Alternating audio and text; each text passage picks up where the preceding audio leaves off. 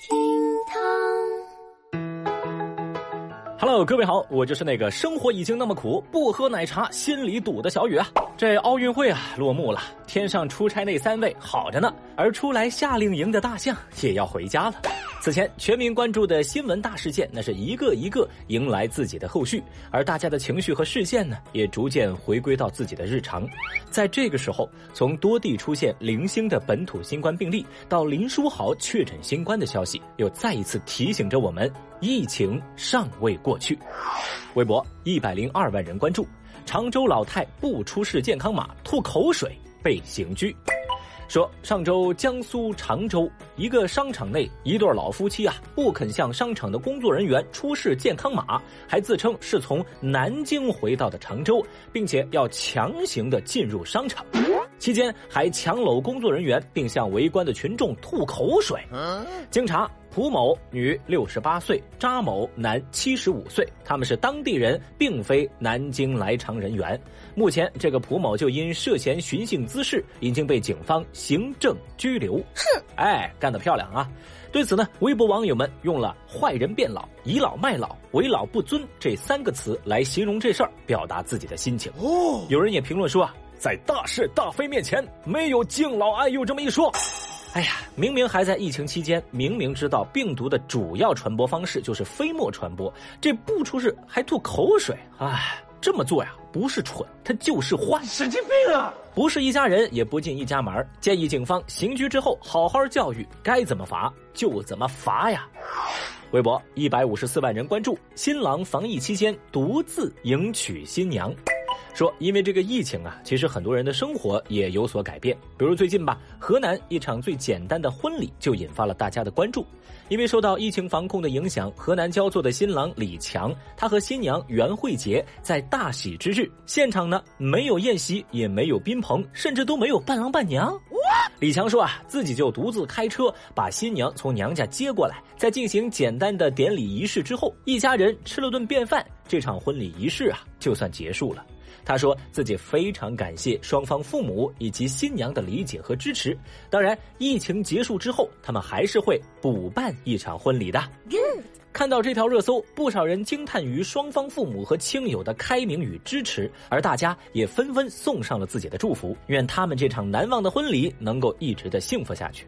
当然了，我们也都知道，婚姻的幸福不在于仪式的豪华，而这场婚礼优先把疫情防控摆在第一位，真的太值得我们点赞了。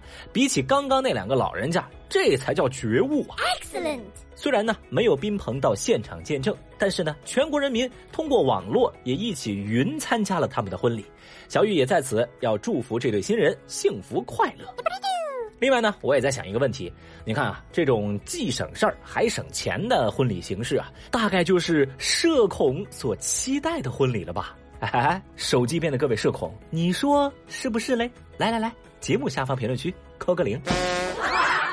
其实啊，从世俗的角度来看，这么简单的婚礼也算是这对新人的自我牺牲。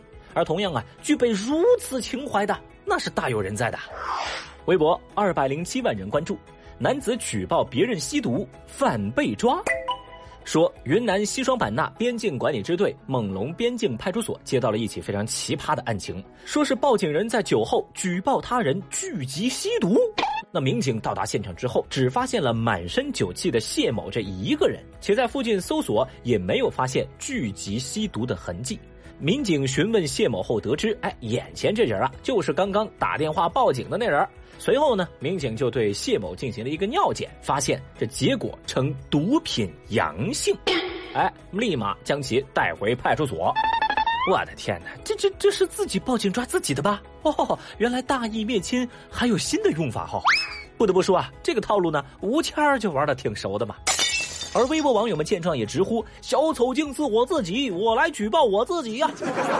还有人则表示：“送自己吃大碗牢饭，拿着就是对自己狠一点。”哎，怎么说呢？小雨，我觉得哈，咱也别光顾着调侃了啊。虽说这哥们儿呢已经提前预定了年度沙雕新闻的合集，但是咱社会不就是需要他这样拥有自我牺牲精神的人吗？啊，现在啊，问题也来了，你们说他能拿到举报奖励吗？微博二百七十四万人关注，北京野生动物园回应游客打斗。前两天有网友爆料说，在北京野生动物园大猩猩表演区附近，有两家游客打起来了。嗯，啊，没错啊，是两家人全员出动打群架呢。那个场面相当的混乱哦。而北京野生动物园后来发布通报说，确实有两家游客在园内因琐事发生纠纷，进而互相谩骂厮打，还引起了大量游客和附近动物们的围观。经过当地公安机关的调解之后呢，双方和解。而动物园也提示广大游客，夏季天气炎热，出游啊要保持良好的心态，保证家人的安全是非常重要的啊。当然，最重要的是这个动物园啊，在通报当中说。游客打架事件对附近的动物造成了特别不好的影响。通报中说啊，双方厮打地点附近的动物们是第一次看到人类之间这打斗的场面呐，这就让小动物们印象深刻。当天晚上，部分动物家庭在兽舍内就纷纷效仿，场面是一度失控。啊，小动物们模仿人类打起来了，怎么办呢？哎，别着急啊！动物园说了，在饲养员的耐心教育之下，动物们知道了打架不好啊，特别的不好。哇！哎，朋友们，上述这些表达可不是小雨我编的啊，我是照着那个通报给念的。喂，不得不说啊，写这份通报的小编那绝对是个文案鬼才。尤其是你们看这个文中说什么打架引起大量游客和附近动物的围观，还有说在饲养员的耐心教育之下，动物们知道了打架不好，特别不好。哎，有没有发现那画面感就简直扑面而来啊？哎，小雨我就寻思啊，见到人类打架这么一幕啊，可能野生动物们心里也在想：我看不懂，但是大为震撼。而前来围观的微博网友们也被动物效仿人类打架这个剧情给逗乐了。有人就调侃说：“嗨呀，太尴尬了呀！高质量人类让野生动物见笑喽。”有人也批评表示：“这也太夸张了吧！抱着孩子都影响不了你们发挥，这都能打起来吗？”会吧？哎，您还真别说啊，丢人丢出圈的有，那这都丢到动物圈了还是头一次啊！动物效仿人类打架，这或许呢就是我们常说的“学好不容易，学坏一出溜啊”。本以为是去欣赏动物的，原来啊是去给动物表演的。我估计啊，现场的游客也纷纷表示：“嗯，这一叫值回票价。”好了，不开玩笑了。明明有一百种方式解决问题，但是这两家人却选择了毫无体面的那一种，这脸呐都丢到动物界去了啊！小雨也希望啊，这打架两家人最后还是要做好相应的善后事宜，该道歉、该赔偿的不能含糊啊！最重要的是要给动物们。做好心理辅导啊！你在教我做事啊！